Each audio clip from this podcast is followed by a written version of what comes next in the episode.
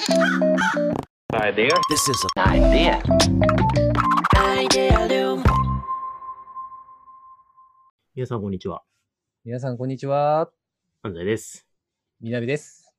なんかちょっと雑な入りですね。え、なんでですか？そんなことはないですよ。いつもいつも大切にしてますよ。なんでですか？はい、毎回毎回。はい。今日はしっかりやらせていただきますお話ししましょうか？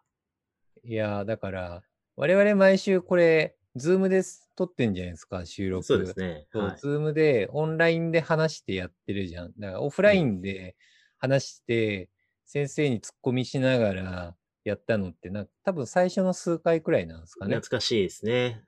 たまたまにはやる？たまにはやる？オフラインで。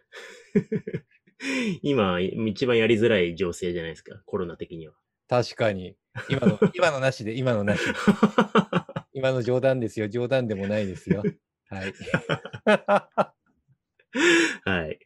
まあ、はいじゃあちょっと記憶を巻き戻してね。はい。そんな時もありましたね。はいそう、そんな、そんな時もあったと思うんですけれども、こう、なんか、さ最近ね、話を聞いたんだけど、まあうん、オンラインになってから、結構僕、オンラインにコミュニケーションが結構なんかフィットしてきた感じがあって、アイデアリウムやってるのもあるんだけど、オンラインの場合って、結構ラジオ的な発話なんだよなって思うんですよね。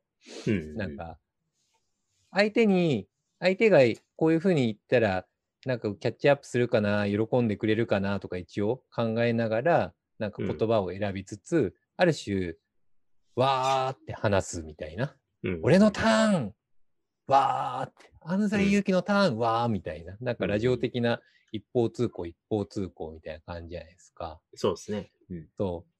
で、なんかオフラインの場合って、なんとなくちょっと無言とかも発生したりとか、空気感とか、なんか複数のコミュニケーションが同時多発的に起きたりとかして、空気が動いてるのをうん。さっと読んで、パッて置くとか、なんかそういう、こう、ちょっとマルチタスク的というか、なんかそういう発話の空気感を動かしていくみたいなのってあるじゃないですか。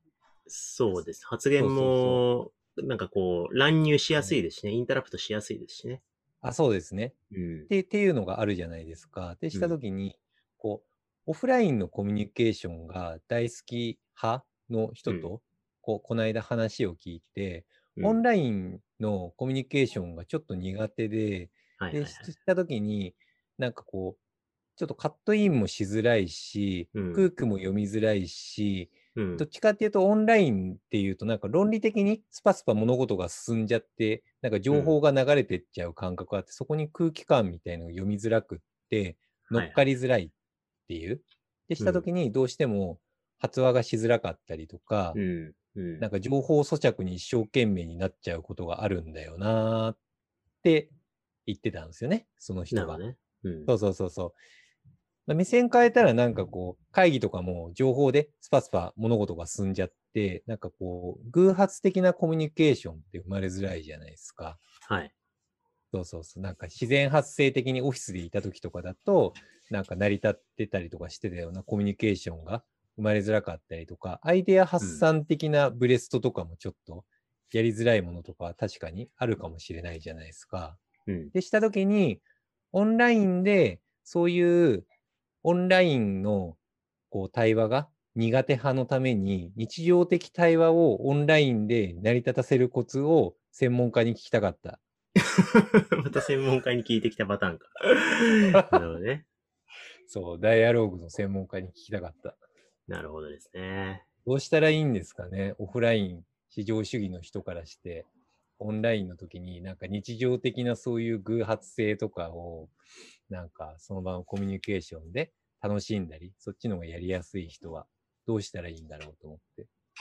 まあでも、難しいですよね。コロナでオンラインになっても半年以上経って、で、最初ね、ズーム疲れたとかっていろいろ言ってたけど、だんだん慣れてきたぞとかって言って、そうそうそう。いろいろし浸透して馴染んだけど、まあ、こんだけ慣れたけど、まあは、今、この問題が起きてるってことは、まあ、そもそもね、めちゃくちゃオンラインに向かないっていうことが、ね、だんだん分かってきたってことですよね。そうそうそう。だからあの、周りが結構慣れてきて、あ、うん。考えいけるじゃんみたいな。うん。全然オンラインでも結構雑談とかいけるじゃんみたいな。それってうんラジオ的な発話に切り替えられた人だと思うんですよね。うんうんしたときに、でもその中に一定数は、そこの環境にフィットまだしきれてない人がいて、その人たちは、まあ、ラジオ的な発話をしないから、キャッチアップがしづらいだけで、実はそういう人って一定割合いるんじゃないかなと思って、なんかそういう人に対する足場掛けアドバイスみたいなのができたらいいなって思った感うん。じで。すすね。はい。二つ思ったんですけど、うん。一つは、やっぱりそのラ、ラジオになってるっていうことは、の裏裏返しなんですけど、うん。結局オフラインって、うんそのミクロなうんターン、ターンテイキングっていうんですけど、まあ、誰かが発言ターンして、タターンテンキングターンテイキングまあでもさっき言ってたら、そう、俺のターン、安西のターンっていう、はいそういうターンがね、変わってるわけじゃないですか。うん。それが多分その、なんだろう、図、図に表したら、すごい長いみなべのターンの線が引かれて、はいその後はい安西のターンがあってって言って、はいはい、切り替わりのポイントってそんなひ頻繁じゃないんですよね。あ、そうですね。そうそうそう。でも、オフラインコミュニケーションってそこがもうちょっとこうクイックに切り替わる切り替わる切り替わるっていうのが、あのなんか相手がちょっと呼吸を吸って口開けたから、あ、喋りたいんだろうなと思って聞こうみたいな感じで切り替わるわけじゃないですか。確かに。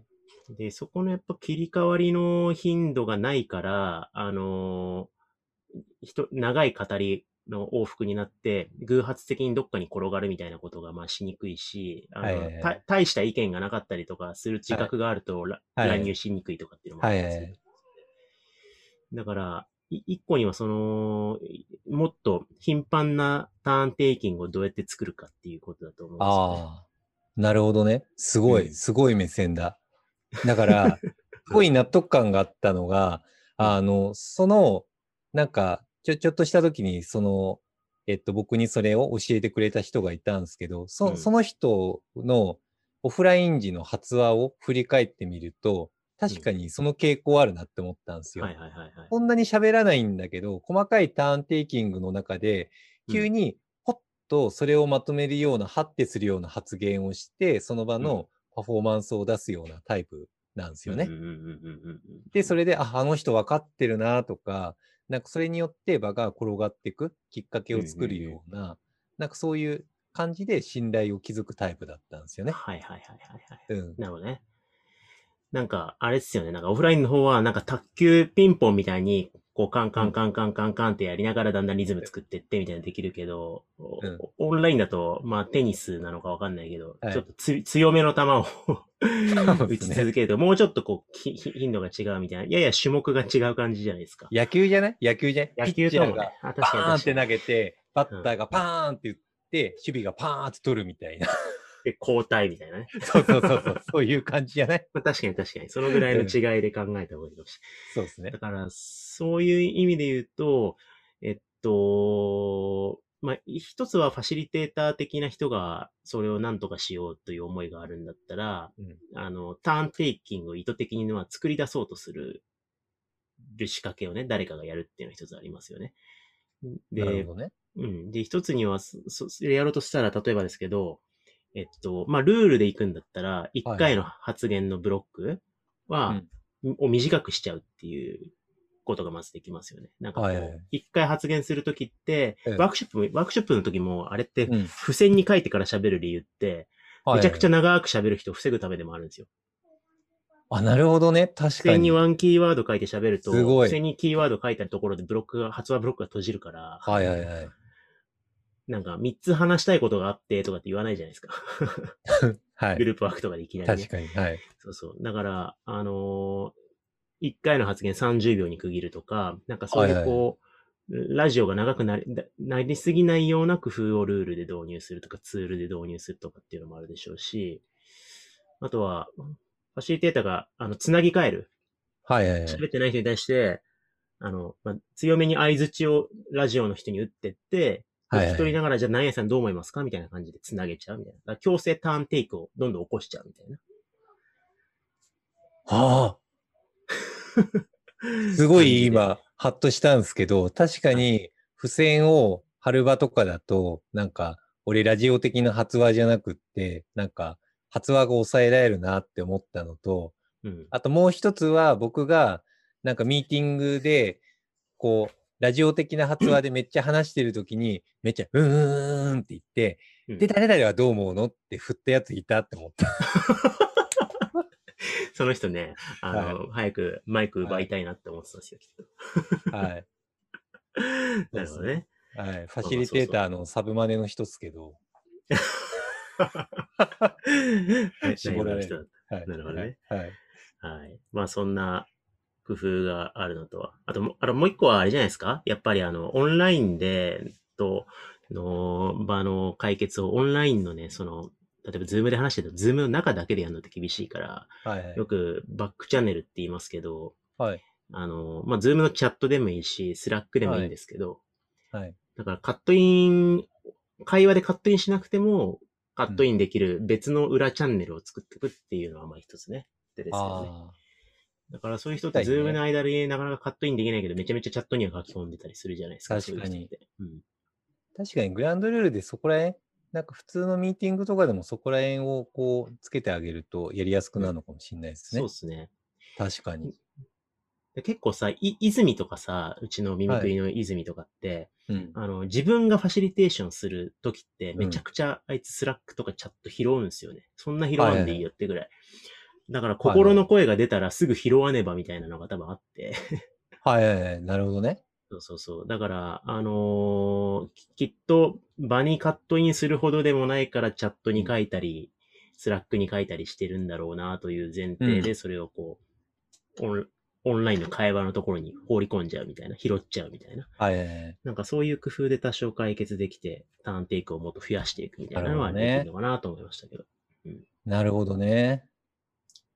いや、以上ですそれは、それはなんか、明日から真似できそうですね。よかったです。はい。聞いてもらおはい。う。はい。